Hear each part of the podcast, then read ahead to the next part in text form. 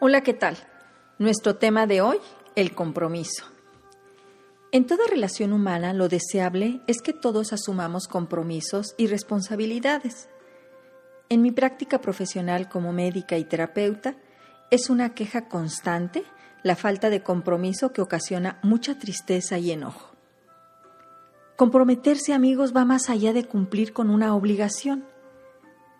Poner en juego nuestras capacidades para sacar adelante todo aquello que se nos ha confiado es rescatar el valor que tiene nuestra palabra, nuestras emociones, nuestros pensamientos y nuestras actitudes para lograr conscientemente cumplir con lo pactado, porque nos permite empoderarnos, reconocer nuestro real valor y trascender al asumir retos, responsabilidades y consecuencias.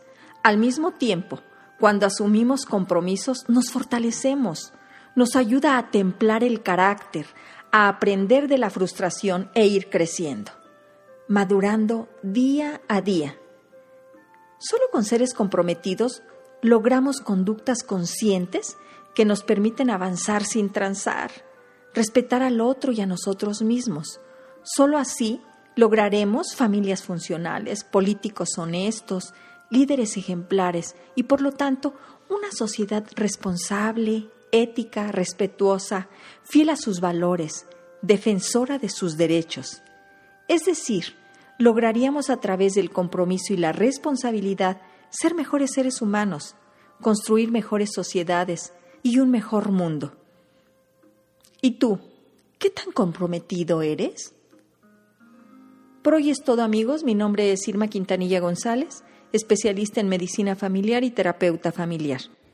Los invito a visitar mi página www.saludintegralvidifamilia.com, donde encontrarán este tema, que es el número 86, así como entrevistas con profesionales de la salud. Que tengan una excelente semana llena de compromisos y responsabilidades.